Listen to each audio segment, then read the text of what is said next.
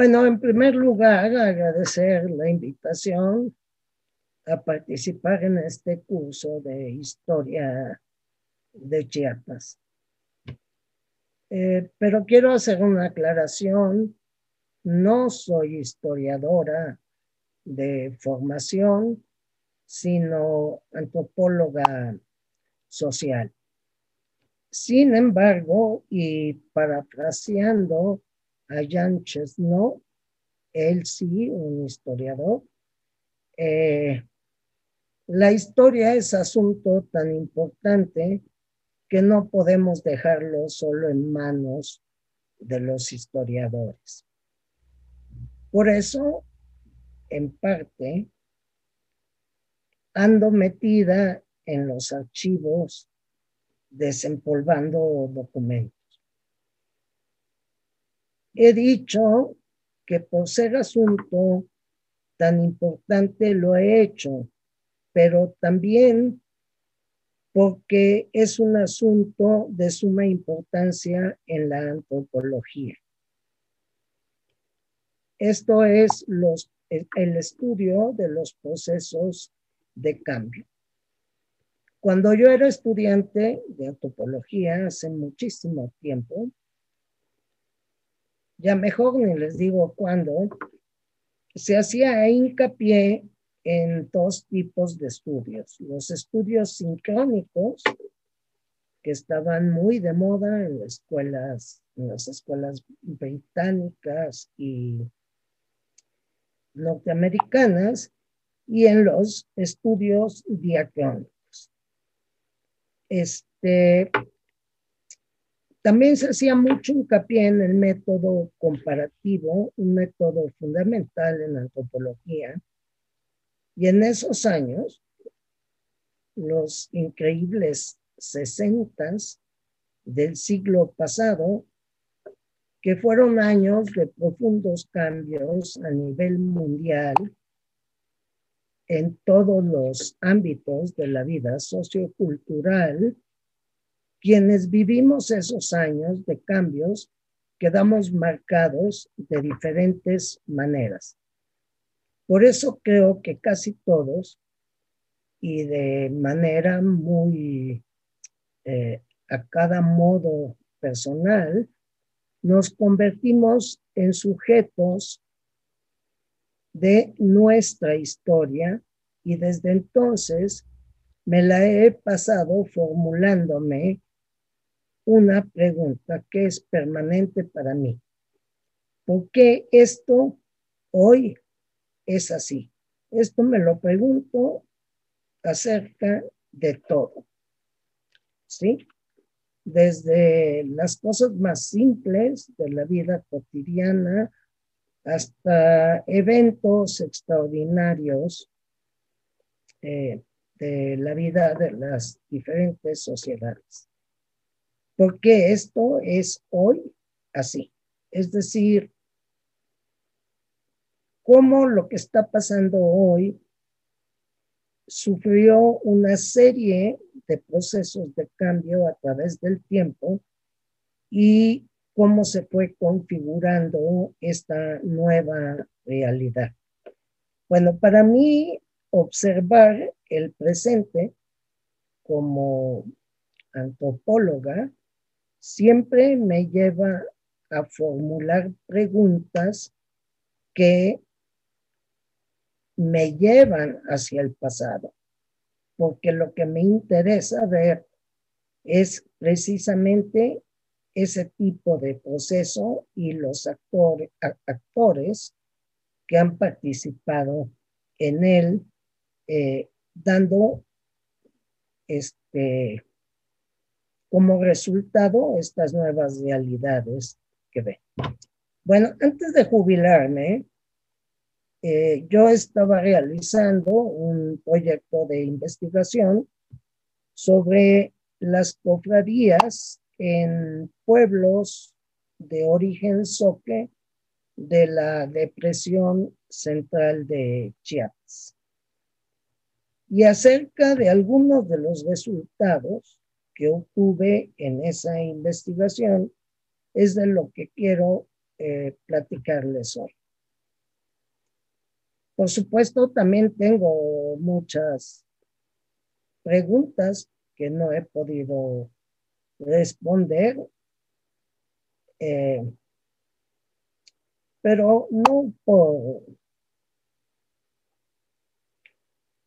no por falta de documentos e información, sino por algunas limitaciones personales. Eh, entonces, dijéramos que el tema de esta plática serán las cofradías este, durante la época colonial, porque es cuando se establecen, y cómo vinieron eh, influyendo en los procesos de cambio de los pueblos indígenas, porque había muchos tipos de cofradías, también las había en los eh, asentamientos españoles y este también las había para negros y mulatos, o sea, eh, las cofradías se adaptaban a todas las clases eh, sociales de la colonia. Bueno, este,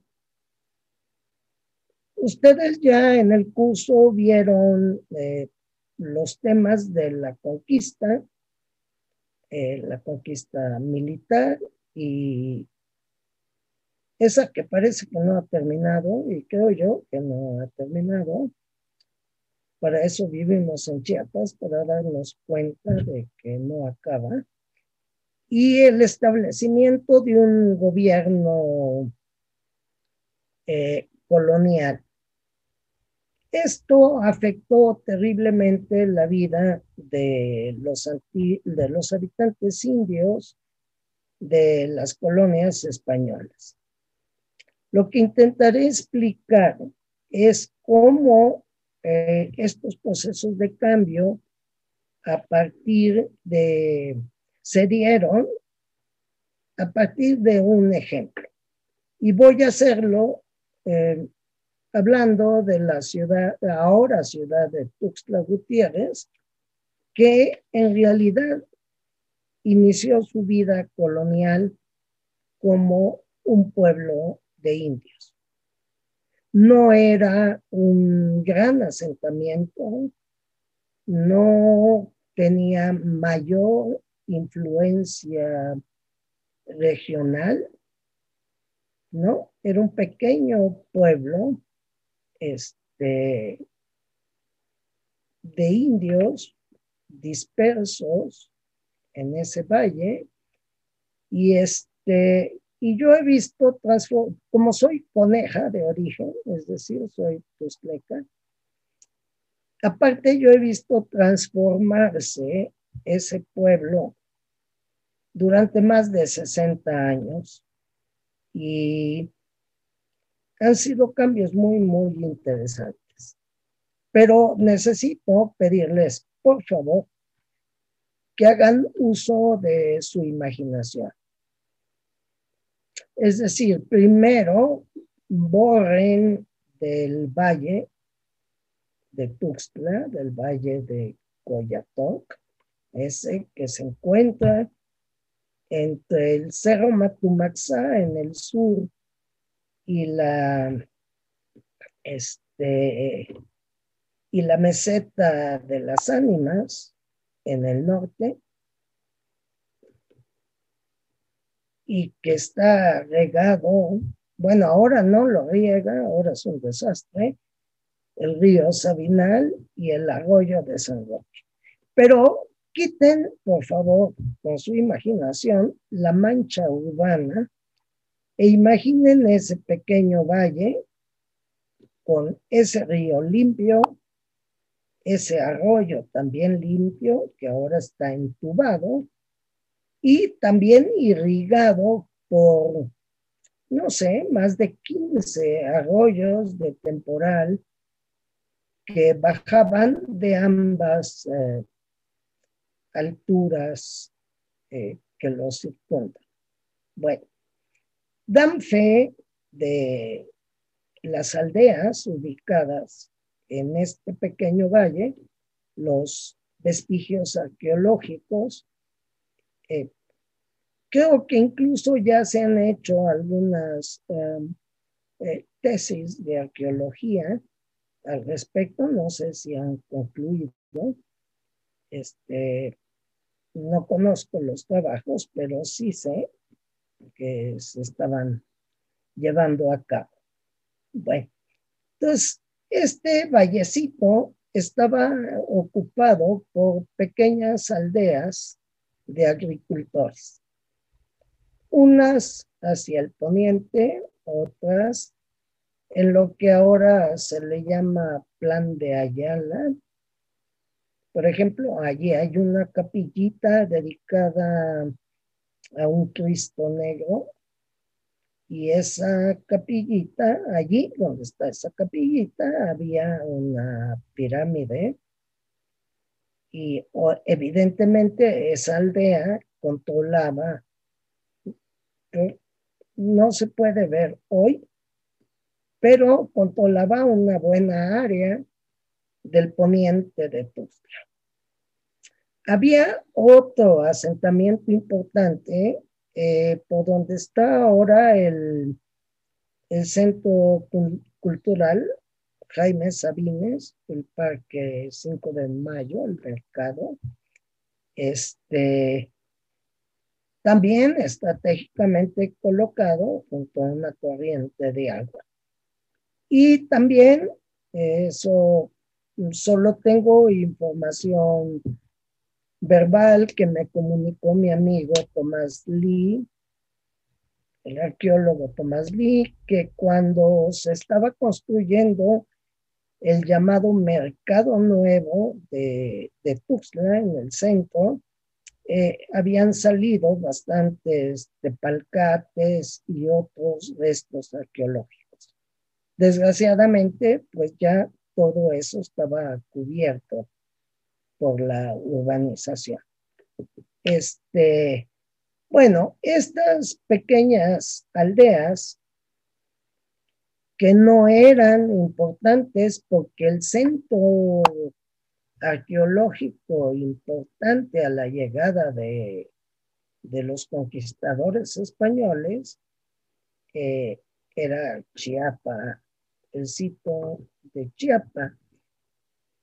Eh, sin embargo, el sitio de Chiapa fue una importante capital soque en la época clásica. ¿Verdad?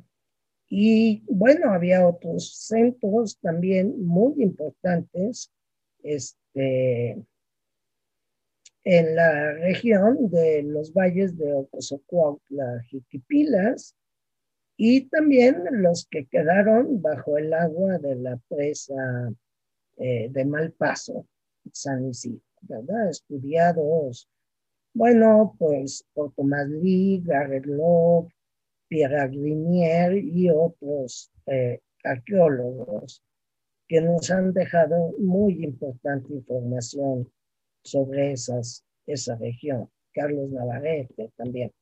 Bueno, ¿qué es lo que va a pasar con estas pequeñas aldeas?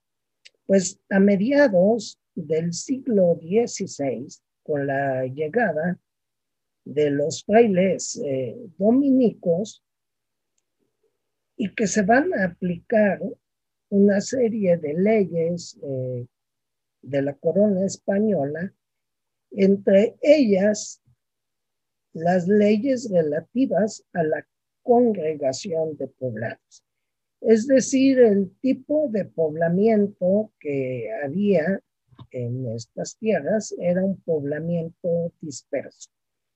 Y en el caso de sociedades agrícolas, pues mm, generalmente los eh, habitantes vivían en sus tierras de cultivo, aunque hubiera centros eh, regionales mm, de tipo administrativo, político, religioso.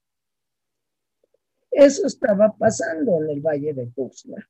La población estaba dispersa. Y entonces se, allí se lleva a cabo una congregación.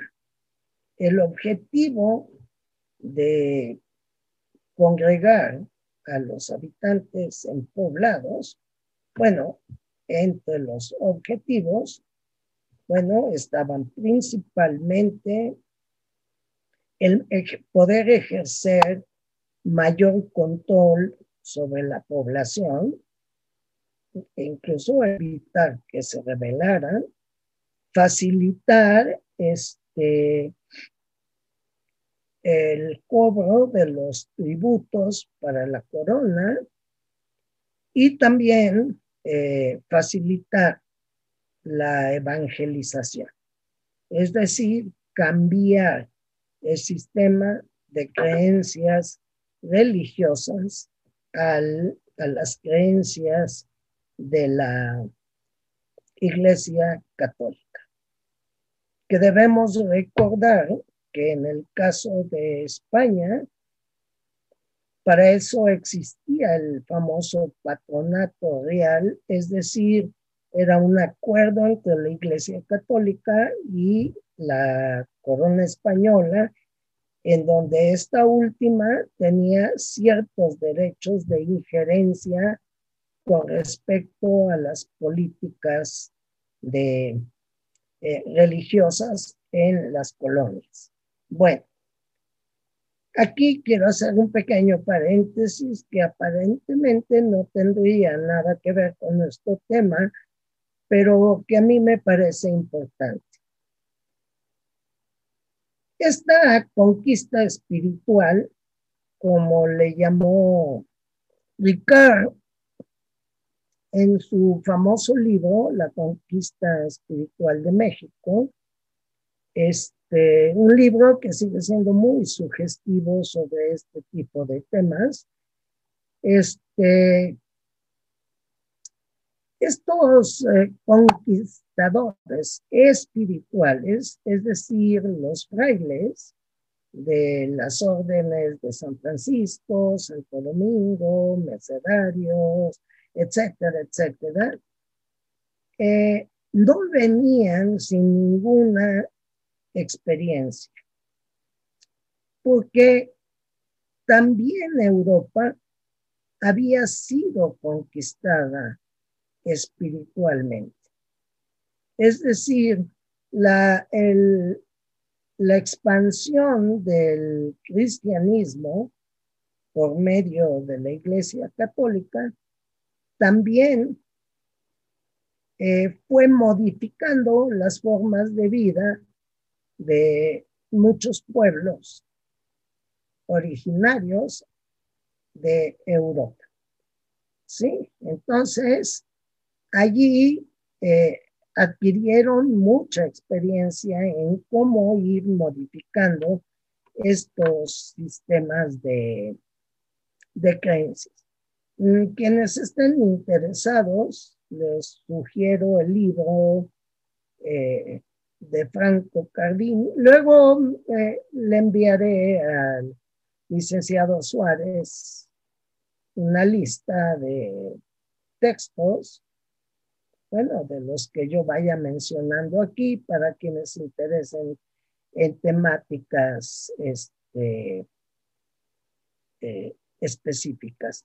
Bueno, pero también no debemos olvidar que cuando los dominicos llegan aquí a la provincia de Chiapas, ya es 1545 es decir, ya han pasado por lo menos dos décadas de una experiencia evangelizadora en las tierras de la antigua Mesoamérica, ahora la Nueva España.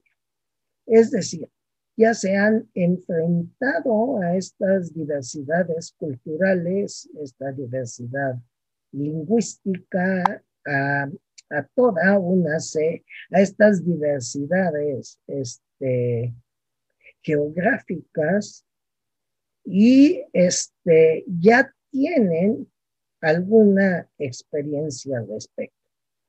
Precisamente es en las reuniones de, de los conventos de estos frailes, llamadas capítulos, en donde se discutían muchas de estas estrategias, ¿no? Como pues la elaboración de vocabularios y gramáticas para aprender las lenguas, aunque había disposiciones eh, reales de que toda la población de Nueva España, todos los indios hablaran español, bueno, no era tan fácil y resultó más fácil aprender las lenguas indígenas y este, a partir de allí tratar de evangelizar. Entonces va a haber una serie de documentos lingüísticos dedicados a eso, ¿no? Como sermonarios, eh, confesionarios, este, en fin, pero de eso no vamos a hablar. Este, pero entonces, ¿por qué son importantes las cofradías? Bueno, las cofradías, en términos muy generales, las podemos definir como congregaciones o uniones de personas que debían ser aprobadas por la corona española y supervisadas y controladas por la iglesia, en particular por los obispos necesitaban la autorización episcopal, es decir, de los obispos, pero también metían la mano los curas párrocos o los frailes doctrineros. Bueno, ¿para qué servían estas? Ah, recuerden que en el proceso de evangelización recurrieron eh, a muchas estrategias, también al teatro, eh, a la música. En la mayor parte de los conventos se establecieron clases de música, este, se eh, llevaban a cabo obras de teatro con carácter evangelizador. Hay muchos ejemplos.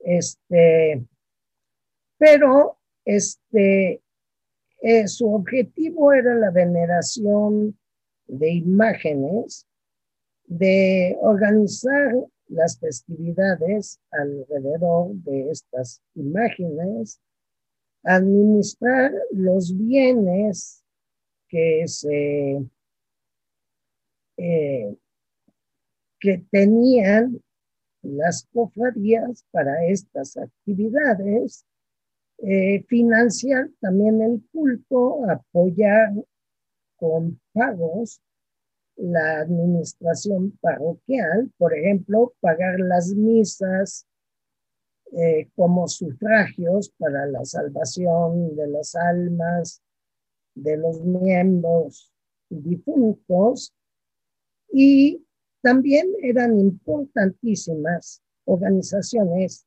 de ayuda mutua porque como la administración económica de las cofradías recaía en los priostes y mayordomos, estos también podían dar préstamos a sus miembros para resolver algún tipo de problema. Bueno, yo dije que Tuxtla se había congregado, había sido congregado ya tenemos muy claro que la congregación de estas aldeas dispersas en el valle se llevó a cabo en cuatro barrios. Este, el barrio de Santo Domingo, el de San Jacinto, el de San Miguel y el de San Andrés. Así, los habitantes las familias ubicadas dentro de estos espacios barriales tuvieron sus propios santos patronos y evidentemente sus cofradías dedicadas para venerarlos. además del santo patrono de su pueblo, San Marcos Evangelista. Bueno, pero no se quedaba allí la, el establecimiento de las cofradías, porque había otras cofradías de carácter general que se establecían en todos los pueblos. Aquellas dedicadas a honrar las festividades de Cristo y para ello estaba la del Santísimo Sacramento y siempre había alguna dedicada a una advocación de la Virgen. En el caso de esto, eh, de Tuxtla Gutiérrez, pues la advocación elegida fue la Virgen del Rosario, de la cual los dominicos, bueno, pues eran precisamente los principales promotores de esta veneración. Pero antes de que se estableciera la festividad del Rosario, fue a fines del siglo XVI, normalmente los dominicos eh, elegían eh, la vocación de la, en realidad no es una vocación de la Candelaria, o sea, es una festividad, la festividad de la purificación de la Virgen después del nacimiento de Cristo. En el caso de Tuxtla, esa, esa cofradía quedó adscrita al barrio de Santo Domingo obviamente, ¿sí? Porque era una doctrina dominica. Sin embargo, pues eh, Tuxtla, para ser administrado por los dominicos, era gobernada eclesiásticamente por el convento dominico de Chiapa de Corzo porque el poblado era tan pequeño que no, no requería un convento. ¿sí?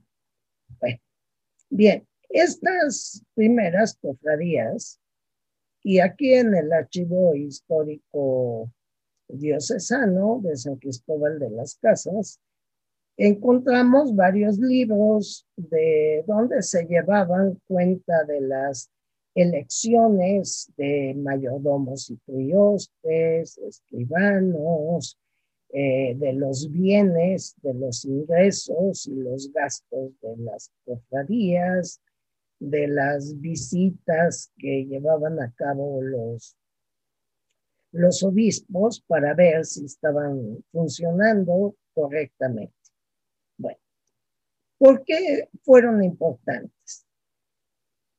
aunque no voy a ampliar mayormente la información, seguramente eso ya lo vieron cuando se habló del periodo prehispánico, eh, las grandes eh, manifestaciones religiosas de la época prehispánica estaban también concentradas en los grandes centros urbanos y eran manejadas por una clase eh, o un grupo de especialistas religiosos, sacerdotales y sus ayudantes. Estas grandes ceremonias este, fue con las que se intentó acabar a partir de la, de la conquista militar. Pero, ¿qué pasaba en los pequeños poblados, en estas pequeñas aldeas, como es el caso de Tuxtla? allí no había esta enorme eh, exhibicionismo religioso, llamémosle, sino que eh, el manejo de los asuntos religiosos estaba en manos, sí, de especialistas, pero de especialistas aldeanos. Es decir, eh, en, esta, en cada una de estas aldeas pequeñas se llevaban a cabo los rituales pues propios y adecuados de una sociedad de o de eh, eh, agrupaciones de agricultores. Es decir, eh, principalmente la actividad religiosa estaba dedicada a honrar a aquellos deidades que beneficiaban estas actividades económicas, la agricultura. Sí, sin duda, la diosa, la diosa madre, la diosa de la tierra, las deidades dedicadas a las lluvias, es decir, a todo aquello que beneficiara esta vida económica agrícola.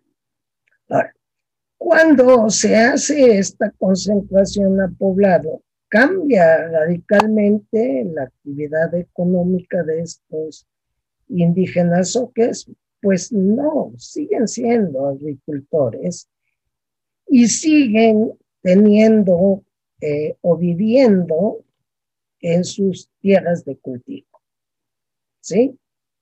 Entonces, esta, esta congregación poblado va a permitir pues asistir a las misas, asistir a la doctrina, este, hacer las reuniones del nuevo gobierno civil, el llamado cabildo, este, porque ahora pues va a haber alcaldes y regidores y, etcétera, toda una estructura nueva de gobierno eh, necesaria e impuesta a través de las leyes reales. Bueno, pero al mismo tiempo va a desarrollarse un nuevo ciclo festivo. Un ciclo festivo que va a girar principalmente alrededor de la imagen de Cristo, de la imagen de la Virgen, del santo patrono del pueblo y de los santos patronos de los barrios. Y otra cofradía, porque acuérdese que hay que creer en la muerte y en la vida después de la muerte, y entonces hay una cofradía especial que es la de las ánimas del purgatorio, es decir, todos aquellos que se murieron sin poderse ir derechito al cielo y que se quedan atorados en el purgatorio, a los que hay que sacar de allí a través de rezos, misas y todo tipo de sufragios, ¿verdad? Pues para que puedan llegar al cielo. Esa es otra cofradía muy importante que también la hubo prácticamente en todos los pueblos. Bueno, ¿qué va a pasar con esto? Se les impone, sí, se imponen, pero ¿qué hacen los indígenas con ellas, con estas instituciones? Bueno, van a ser también instituciones que les van a permitir, siendo maneja, vigilados por la iglesia, pero que van a ser manejadas con una cierta independencia de la iglesia. Por eso se van a dar muchos casos en varias regiones. Voy a mencionar uno aquí de, eh, de Chiapas, de fines del siglo XVI, del pueblo de Chiapa de Corzo, en el que se reinterpreta la institución de la cofradía y se utiliza para continuar eh, practicando los viejos cultos prehispánicos. Es la que descubre el obispo Fray Pedro de Feria, era la cofradía de los doce apóstoles y, y dos mujeres, María y Magdalena, que de manera oculta seguían practicando rituales, casi todos ellos, por lo que se puede ver en el documento, pues rituales asociados pues a prácticas agrícolas, ¿sí? Rituales en cuevas, en cañones, e, en ríos, etc. Bueno, pero y esos, claro, fueron sancionados al final de cuenta porque también había allí un engaño económico con respecto a los tributos, etcétera. Pero ese es otro asunto. Este, pero también las cofradías ofrecieron a los indígenas la oportunidad de participar de manera directa en algunas manifestaciones religiosas. Es decir, desde ocupar cargos como el de prioste, que era el eh, encargado ritual del ritual de la cofradía, y los mayordomos, que eran los encargados de administrar los bienes de la cofradía, porque sus miembros pagaban contribuciones para todas estas celebraciones. Sin embargo, también las cofradías, como les dije hace rato, eh, tenían eh, como función la ayuda mutua y estos recursos no solo servían incluso para eh, pagar dotes de las hijas de los cofrades, este, para pagar misas por las almas, para dar préstamos, etc. Es decir, se volvieron una especie de cajas de ahorro eh, de sus miembros. Bueno.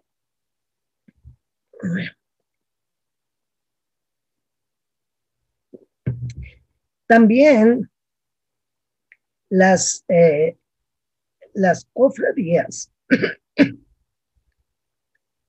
les permitieron eh, dedicar parte de las tierras comunales del común del pueblo para financiar el culto. En el caso de Tuxtla tenemos eh, dos casos particulares.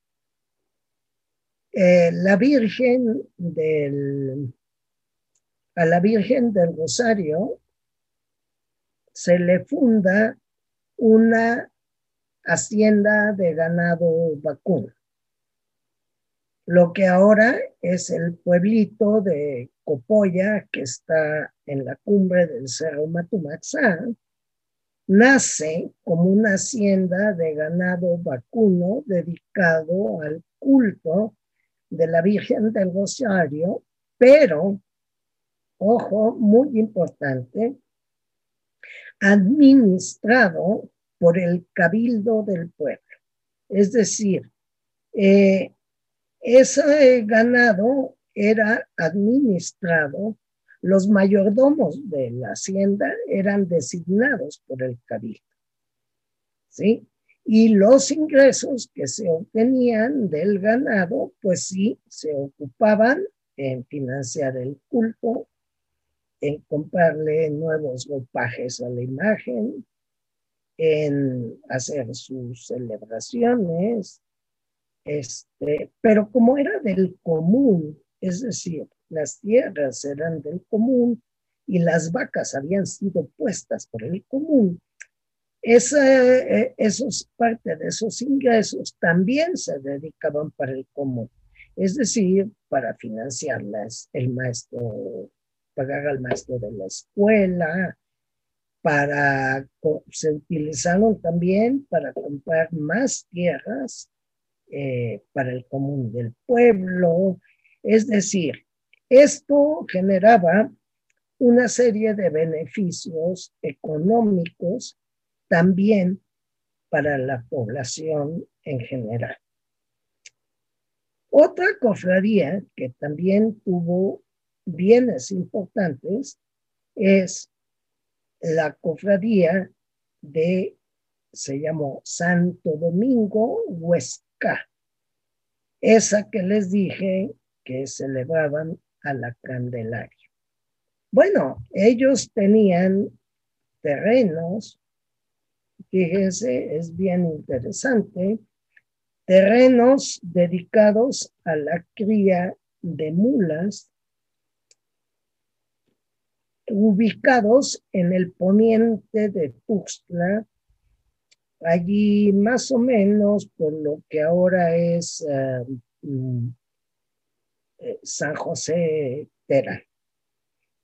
Bueno, eh, esto es muy importante porque ustedes se preguntarán, bueno, ¿y qué caso? ¿Por qué era importante criar mulas? Bueno, era importante criar mulas porque la ubicación geográfica de Tuxtla es muy particular. Es decir, está en el centro, en la convergencia de varios caminos. Es un punto de tránsito de gran importancia. De los caminos que vienen de la provincia de Oaxaca, pasando por los valles de Jiquipilas y Ocosocuautla. Es un punto de encuentro de los pueblos que, bueno, lo que quedó debajo de la presa de Malpaso, pero que se seguía usando el río Rijalba no estaba la presa, seguía siendo una vía de comunicación fluvial de los pueblos soques de las montañas del norte, que por ejemplo bajaban su producción de cacao, de cochinilla, eh, de pimienta, de pimienta gorda, esa, la pimienta dulce, que todavía se sigue cultivando bastante en la región, al pueblo, al puerto fluvial de Quechula, otro pueblo congregado, y de allí a Ocosocuautla y a Tuxtla. ¿Sí? Pero también era un punto de encuentro de los pueblos de Osumacinta, este, eh, hacia la depresión central y hacia las montañas. Y desde luego que usando el río de Chiapa, se podía penetrar hacia los altos de Chiapa, hacia el camino, eh, esa carretera, Pichucalco, a comunicar con las provincias de Tabasco y, este, y otros poblados. O seguir por lo que luego fue el camino real por los pueblos de Chiapa, Acala, eh, ahora Venustiano Carranza, eh, este, Copanaguasla, etcétera, hasta la provincia de Guatemala. Entonces, la cría de mulas para el transporte de mercancías y, de viajeros incluso es muy, muy importante en Tuxtla. Y eso le redituó pues buenas ganancias al pueblo de Tuxtla, ¿sí? Al común del pueblo de Tuxtla. Bueno, eh, perdón. Ahora, lo que me interesa destacar,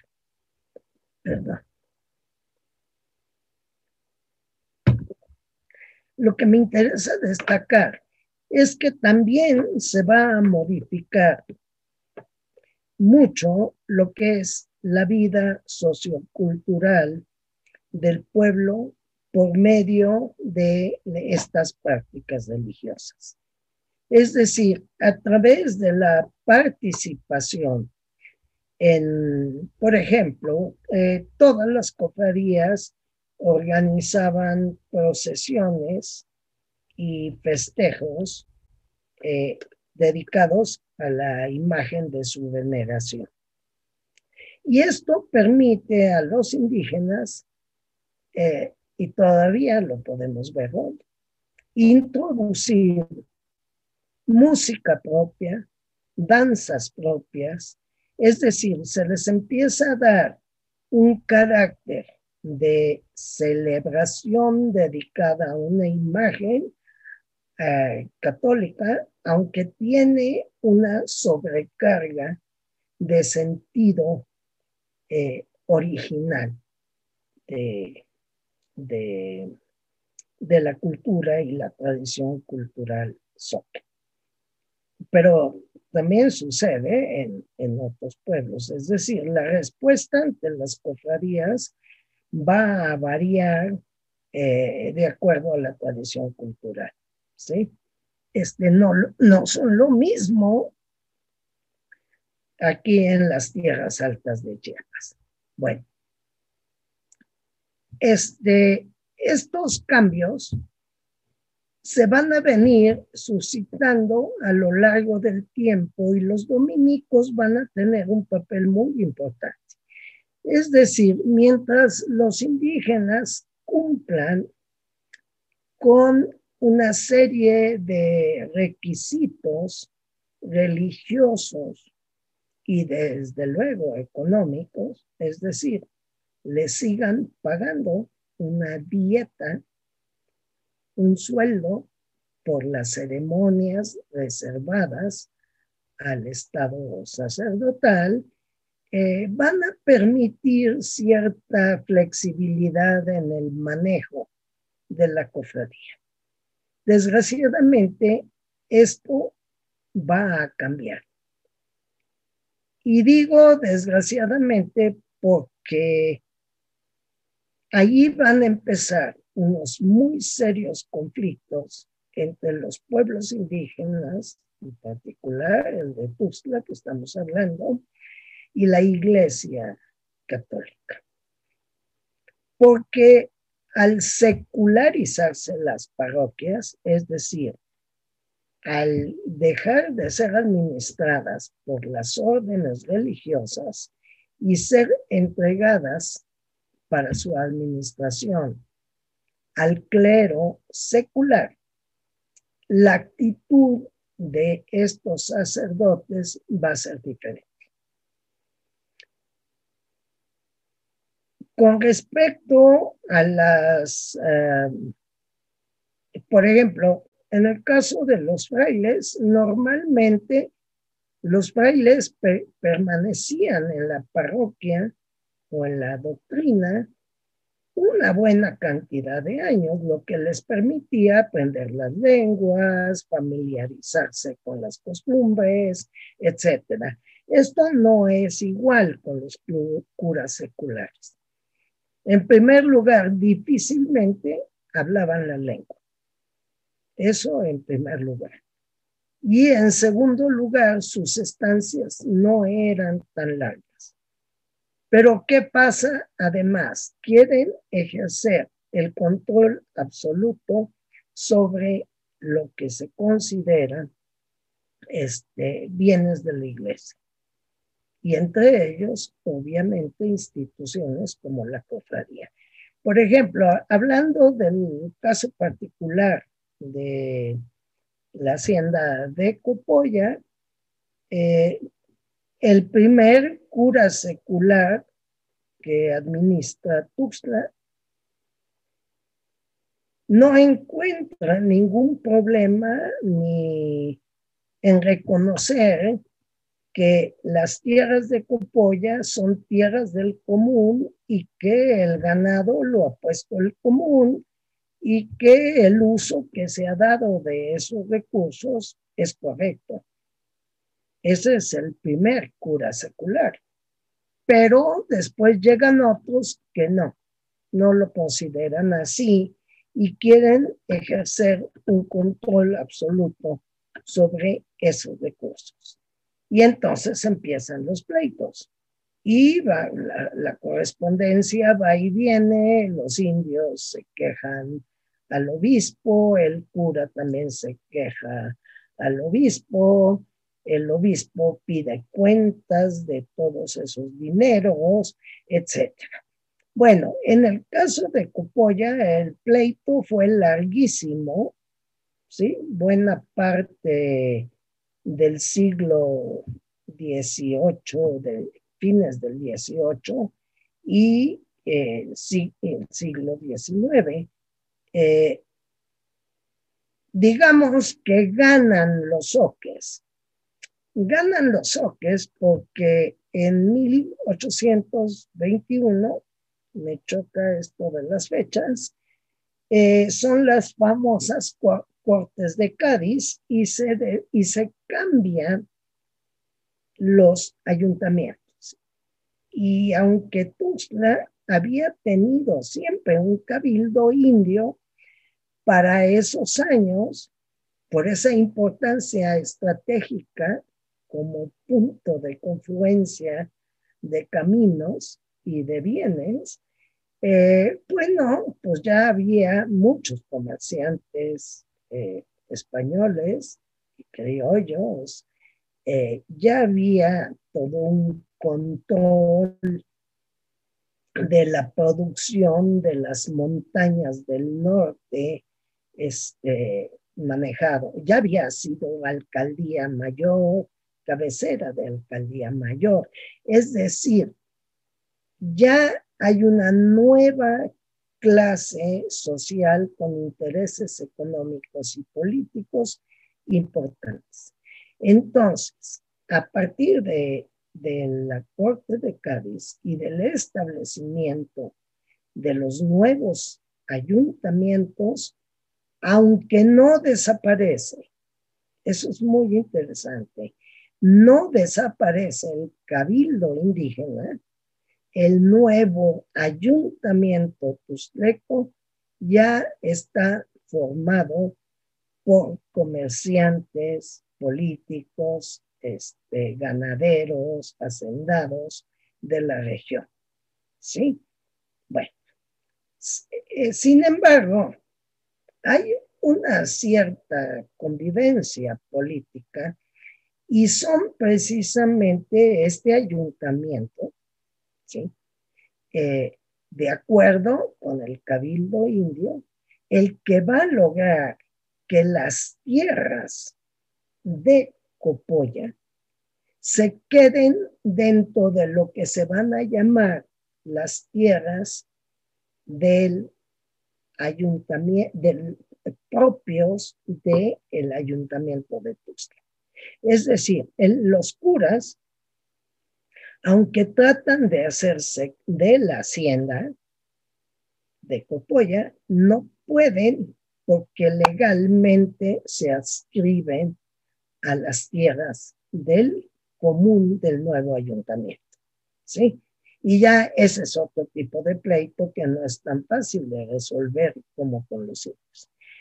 Señalo esto porque eh, a mí me parece que se dieron muchos casos similares en otras partes. Eh, es un tema que deberíamos, no, yo ya no, yo ya me jubilé. Los jóvenes estudiantes de historia deberían de tratar de abordar, eh, por ejemplo, Nicolás Ruiz, el poblado de Nicolás Ruiz, pues sí, son tierras de aquí, de Teopisca, que según yo eran tierras de cofradía, de indios. ¿Sí? Bueno, ahí también se logra. Y se logra en otras partes. Bueno, este, Ahí tienen éxito, no tienen éxito al proteger las tierras de Santo Domingo Huexa, porque eh, allí el cura aliado, eh, eh, eran bastantes tierras, y ya los indios habían dado alquiladas a, a, hacendados, a finqueros de la zona, algunas partes. Y allí el cura sí logra despojarlos de la administración de esta, esta propiedad de, eh, del barrio de Santo Domingo y quitarles este ganado. Termina destruyendo lo que quedaba de esta pequeña hacienda. Y muchas de esas tierras, bueno, mm, de manera más o menos legal, pasan a formar propiedad de algunas eh, familias eh, de recursos eh, asentados en la zona que ya tenían propiedades grandes al lado poniente de, del pueblo de Tuxtla. Bueno, eso, eso sí lo pierde. Pero, ¿qué pasa? Se pierden estos bienes, pero se refuerzan una serie de cuestiones de identidad de grupo con las imágenes. Se va a empezar a gestar este, todo eso que podemos observar hoy, que es el culto a las virgencitas, las imágenes, a las virgencitas de Copoya. ¿sí? Esas eh, advocaciones de la Candelaria. Bueno, porque aparte del intento de los curas de apropiarse de la hacienda de Copolla, también tratan de controlar el culto a la Virgen del Rosario. Todavía en la Catedral de Tuxtla Gutiérrez hoy encuentran a mano, a mano derecha del altar principal, allí está, creo que sí es mano derecha, hoy, este, está la capilla de la Virgen del Rosario. Sin embargo, una imagen vieja de la Virgen del Rosario es la que preside la mayordomía Soque de Rosario de Tuxtla Gutiérrez.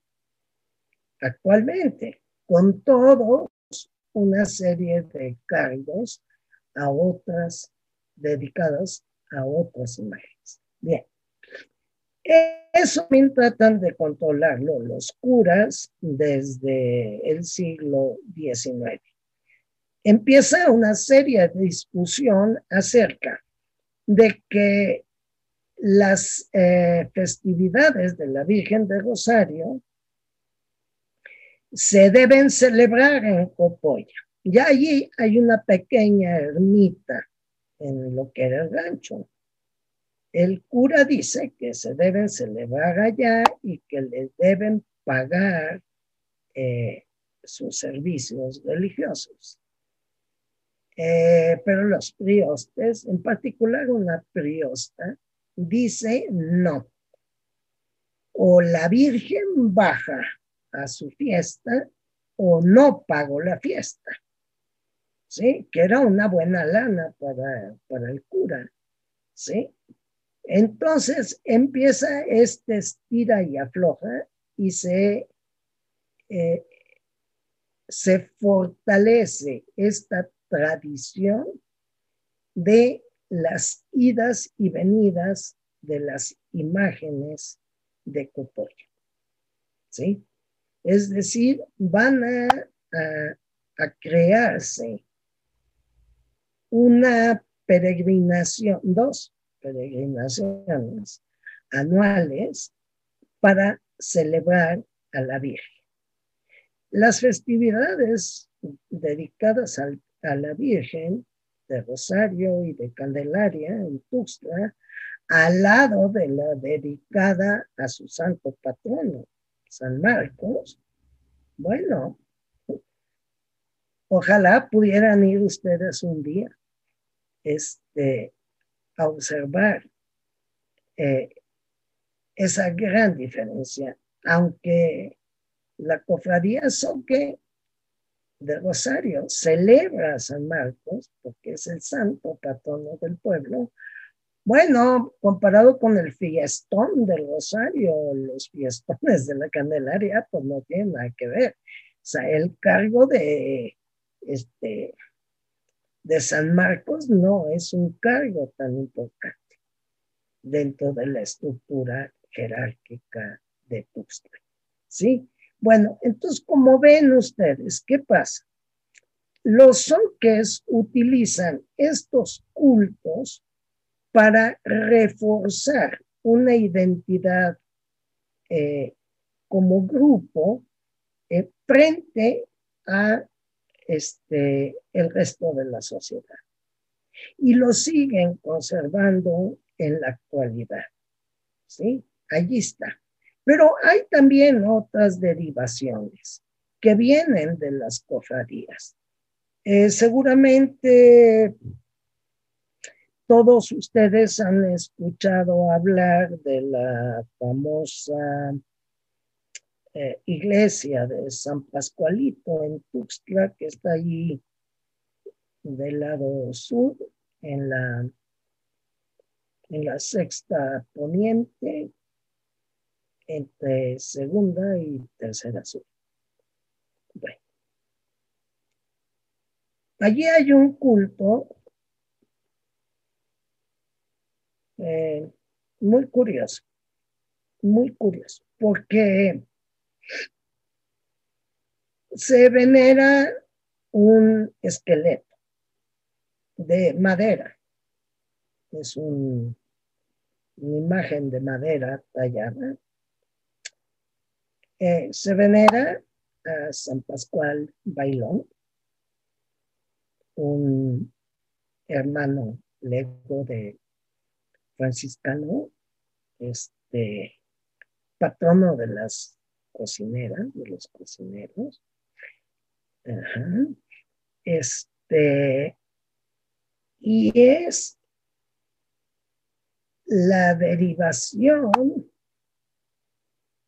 de la cofradía de ánimas de la época colonial. ¿Sí? Ahora en mayo, en el mes de mayo, fue la fiesta de San Pascual, salió a, pasear el carretón. Mucha gente ya no, no sabe el origen de todas esas tradiciones, nada más dicen que es el costumbre. Bueno, es que eso sucede porque eh, es una mezcla muy interesante. Sucede porque hubo pestes este, eh, que mataron, diezmaron a la población. Eh, San Pascual Bailón, este, su culto también se le reza por estas muertes de epidemias. Este, eh, el viaje, el, circuito del carretón de San Pascual, esqueleto, es de la iglesia de San Pascual al panteón. Este, antes pasaba por San Roque, ahora ya no. Eh, ¿Por qué pasaba por San Roque? Porque en San Roque estuvo el cementerio antiguo de Tuxtla que se sacó al otro panteón porque pues ya quedaba dentro de la ciudad y por las epidemias, etcétera. ¿Sí? O sea, hay, pero bueno, también están todos estos pobres recluidos en el purgatorio y hay que salvarlos. Nada más que ese culto ya quedó completamente separado de la Iglesia Católica, porque la Iglesia Católica no permite la veneración eh, de esqueletos. ¿Sí? Bueno, entonces eso es una, eh, se llama Iglesia Ortodoxa Mexicana, ¿no? No sé, algo así. No tengo en la memoria ahorita el, el nombre. ¿Sí?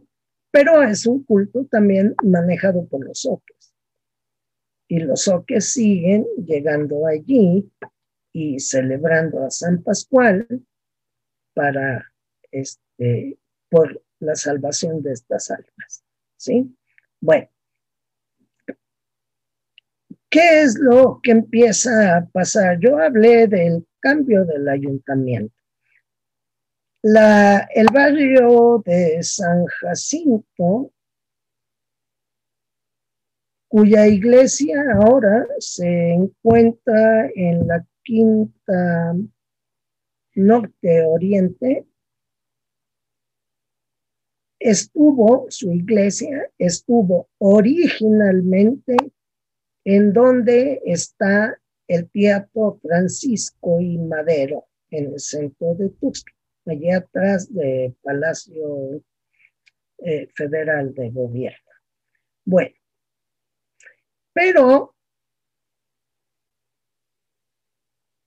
Esa, esa pequeña iglesia de barrio también tenía su atrio y también este, era, era un espacio considerable, pero en el siglo XIX, a principios, este, los comerciantes, los políticos eh, españoles y criollos establecidos en Tuxtla empiezan a acaparar las propiedades indígenas de los barrios centrales de Tuxtla. Miren, en Tuxtla no hay pierde. Hay una avenida central y una calle central que divide en cuatro el espacio original del pueblo. En norte, sur, poniente y oriente. ¿Sí? Donde se termina eso, o sea, hacia el norte el río Sabinal, hacia el sur más o menos eh, por la novena sur, hacia el poniente donde estaba el Hotel Bonaparte, allí donde fue la rectoría o todavía es la rectoría de la Unicacha, allí estaba la cruz este, el mojón del pueblo, allí acababa Tuzla, este, hacia el, eh, hacia el oriente, bueno, es ahí en Parque 5 de Mayo y ahí se acabó. Ese pequeño cuadrito, eso era Tuxtla, ¿sí? Pero estos comerciantes empiezan a interesarse en las propiedades de estos barrios y empiezan a comprarlas legal o fraudulentamente y a desplazar a las familias soques a la periferia. Este, este es un proceso que no solo se da en Tuxtla, se da en todos los poblados, este, particularmente a partir del siglo XIX. ¿Sí? Entonces, este desplazamiento también de familias de origen soque, también va a ir desplazando los cultos, ¿sí? Y van a ir cobrando mucha importancia los cultos de tipo familiar, que vienen desde la época prehispánica, pero que se vuelven católicos a través de otra institución que en Soque se llamó Cominá, ¿sí? que era una agrupación familiar para rendir culto a una imagen. No era propiamente una cofradía, ¿sí? Sí, era más bien entre comillas, un tipo de capellanía. Eran familias que financiaban cultos a imágenes familiares, que se heredaban y se siguen heredando para continuar el culto.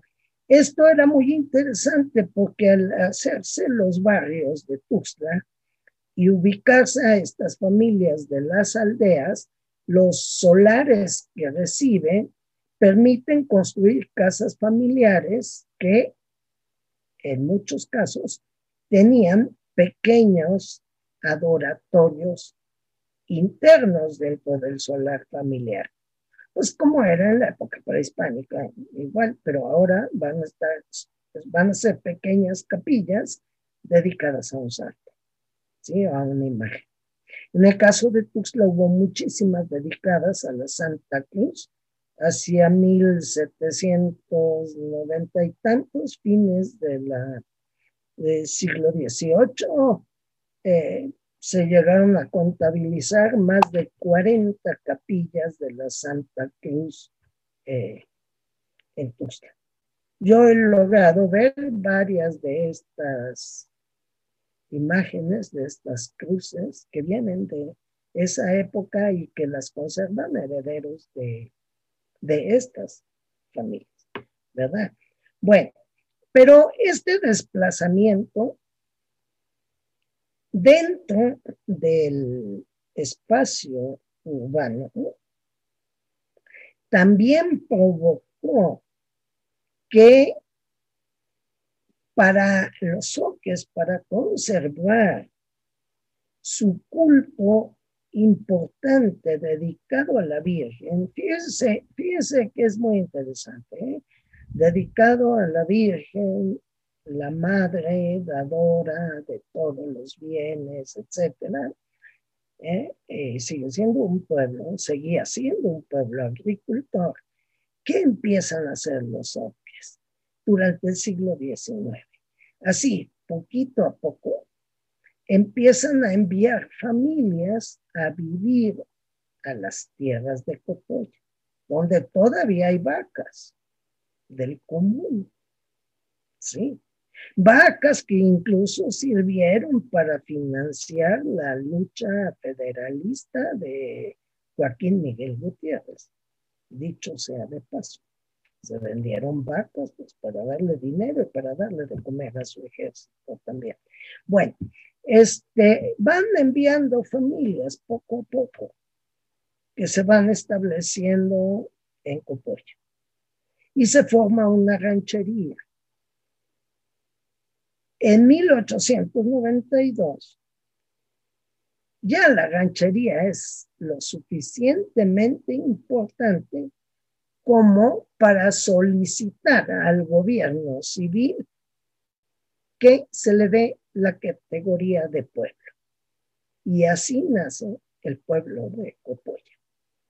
En esas viejas tierras del común de Tuxtla dedicados al culto a la Virgen. ¿Sí? para que vean estos, eh, o sea, eso es lo que podemos ver hoy.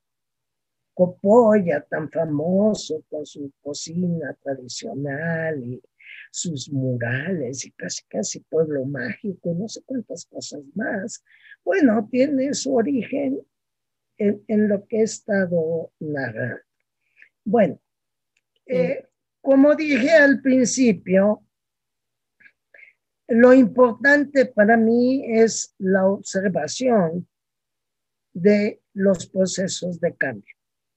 Sin duda es muy difícil poder explicar cada detalle y cada eh, eh, giro de las sociedades ante los eh, problemas que se enfrentan.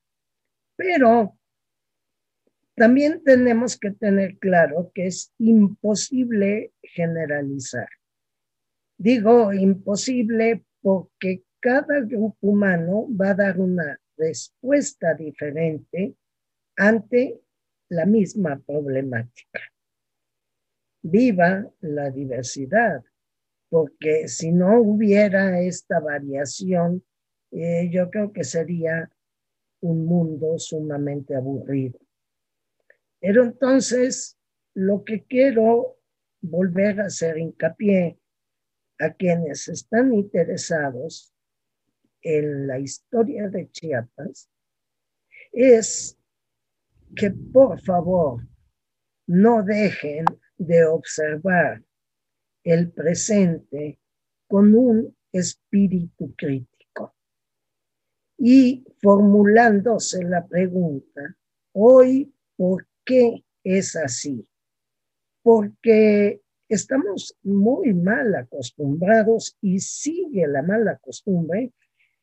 Basta ver solo las noticias eh, de pensar que son los gobernantes, son los líderes, son los dirigentes los que hacen la historia.